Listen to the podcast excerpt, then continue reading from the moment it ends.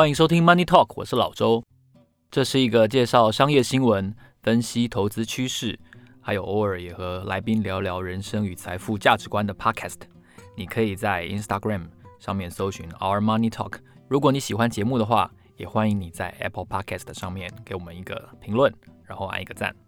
每一个评论我都会很仔细的读，我也很喜欢那些给我一颗星的留言，让我去能够做得更好。今天这一集，我们想要跟大家分享的是一个投资的观念。为什么你不应该选择最好的时机来买进和卖出呢？你会觉得听起来不太合逻辑。明明就是有一些不错的时机，比如说，呃，红海创新高的时候啊，红海达到一百三十几块的时候啊，我应该把它卖掉啊，或者说，嗯，创新高，那看来应该还会再涨，就把它买进。其实。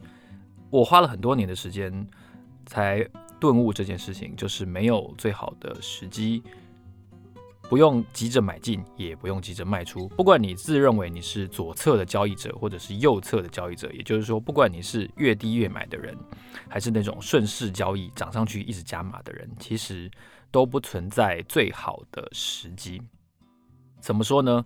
我前一阵子在网页上看到了一个资讯哦。这个 CNBC 的报道是这样说的：“他说，That's how dangerous we would be to pick up the best timing to time the market. Time the market 的意思就是说，我们选择最好的时机来进出，不管你是买进或卖出，可能是最佳的最高点的时候卖出，可能是最低的时候买进，不管。但是他的意思就是，其实你是没有办法掌握的。为什么呢？”这是一个长期的调查，是 Wells Fargo 富国银行进行的调查。统计数据对象是 S&P 五百标普五百指数。统计的时间呢，是从一九八九年初，然后到二零一八年底，也就是大概这过去这三十年左右的时间。虽然这二零一八年底距离现在大概已经有两年多，不过我认为这个数据因为它的跨度够长，所以蛮有代表性的。我们都知道，一个股市一年开盘的时间大概是两百二十天到两百五十天左右，所以在技术分析上，很多的分析者的年限的设定大概都是两百二十到或者是两百五十这两个数字。那我们就当它是两百五十吧。三十年下来就是七千五百个交易日。Wells Fargo 发现呢，在这么长的时间里面，假设你从期初哦，一九八九年一开始。买进，以一百万美金来说的话，如果他一开始就买到满仓，哦，不管那一天开盘或者是收盘价格多少，你一开始就买到满，买爆了，一百万美元，一直持有到二零一八年底，会发生什么事呢？那相对的对照组，对照组是从同样的八九年开始，也是买一百万美元，但是他会错过。某几个当天 S M P 五百指数表现最佳的时间，看看两者之间到二零一八年底期末的时候，报酬率会有什么样的不同？结果还蛮惊人的。我先说这个实验组，如果你一开始就买进、买满、买好、买满哦，都不要动，好，然后一直持续三十年，一直到二零一八年底的话，你的年化报酬率是百分之七点六一。起初投入的一百万美元，到三十年后会变成大概七百七十万美元，七百多万美元其实也是蛮大的一笔数字。好，那如果在这七千五百个交易日中，你错过了其中十个，只有十个哦，你只错过了十个涨幅最佳的交易日的话，会发生什么事呢？你的年化报酬率会从百分之七点六一。大概降到百分之五点二左右，七点六一跌到百分之五点二，跌了两个多百分点而已。没错，不多。可是累积三十年的复利效果的话，你的期末的报酬会从大概七百多万美元降到三百九十万美元，跌了快一半呢，差很多，对不对？因为这是复利的效果。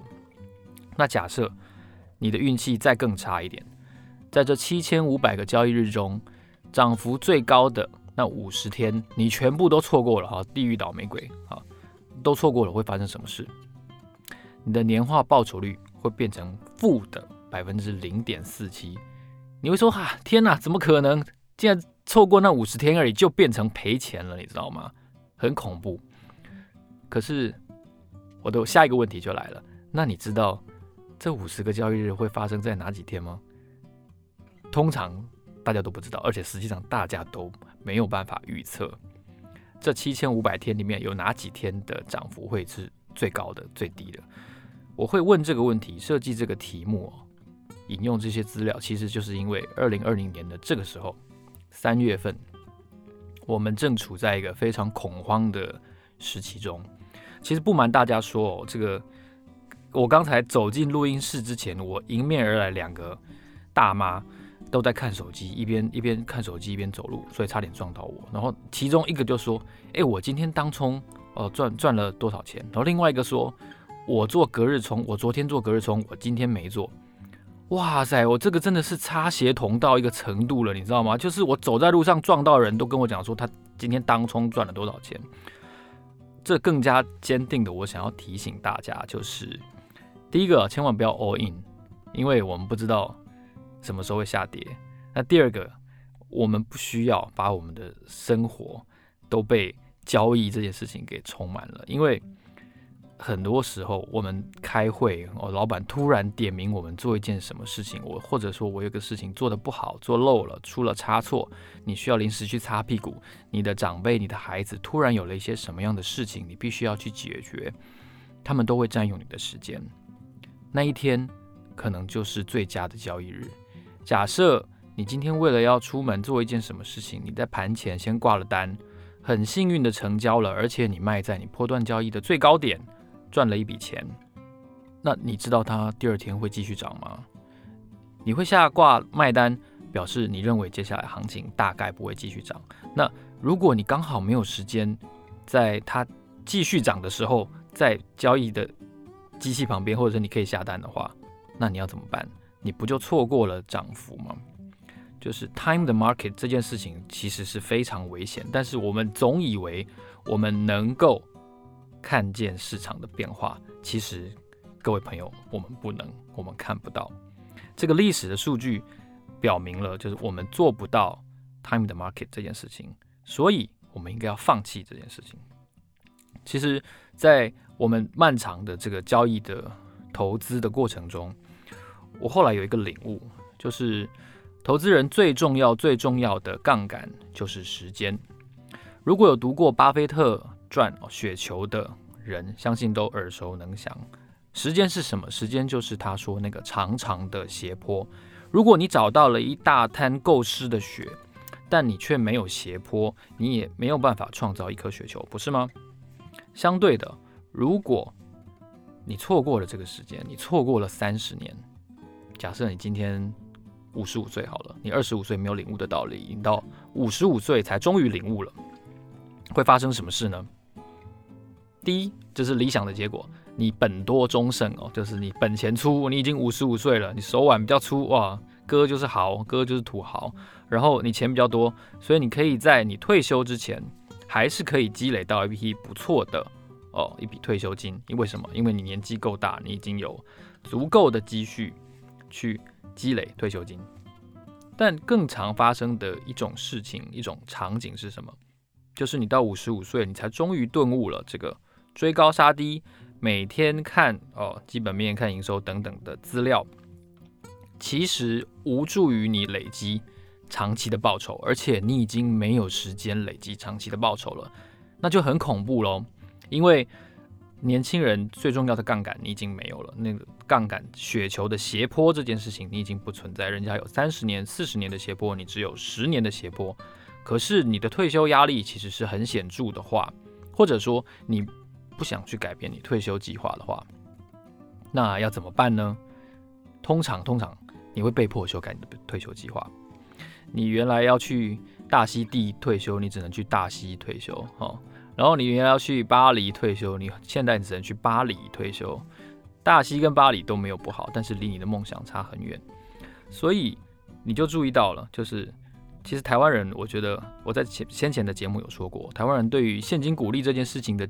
痴迷跟疯狂，其实就说明了台湾现在正走在一个快速高龄化的一个社会，因为大家都需要，很多投资人都需要第二笔的收入。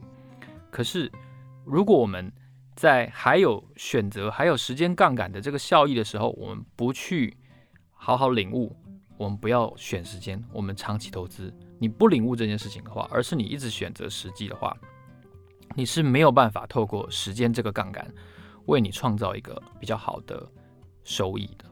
你摆着不管，如果用指数投资，而不是单，我现在讲的都不是单单一压个股、定狗机这样，不是的，是指数投资、分散投资的话，其实这样子才能够创造长期的效益。所以今天这一集呢，我就想要跟大家分享，你不该选择时机进场和出场，决定了就进场，没有最好的一天。人家说择日不如撞日，我觉得某种程度上有一点这个味道。你要长期持有，我们都知道要长期持有啊。那为什么这么多人在做当冲？问为什么这么多人在做波段？然后这个月营收不好就把它卖了？到底大家在做什么？我们要思考一下。通常，通常我们做投资肯定都是为了自己的下半辈子嘛，要退休嘛。所以，我们既然这是退休金，我们就更不应该。拿来杀进杀出不是吗？就是我们在关切哦，劳保年金要破产的时候，我们在大骂这个劳保年金投资怎么这么烂哦，一年才赚三三十趴，对不对？我一年当冲我都赚了一百趴，可是你不能每年都当冲啊，而且有一些好的时机，老板刚好叫你，你不能拿起手机来下单呢、对不对？如果你能够理解这样的内容的话，说真的、我觉得你离你离这个安稳退休的距离哦。已经靠近了一步，因为你已经放弃去选选择时机，你要去累积这个长期的收益。所以这一集呢，我就想跟大家分享，我们要着眼于长期，而且是真正的长期，三十年的那种长期。千万不要觉得呃三十年很长，然后退休很长，你就不计划。我们的很多的花费，其实都应该着眼于这样子长期的计划来制定，投资也好，花费也好，都应该是如此。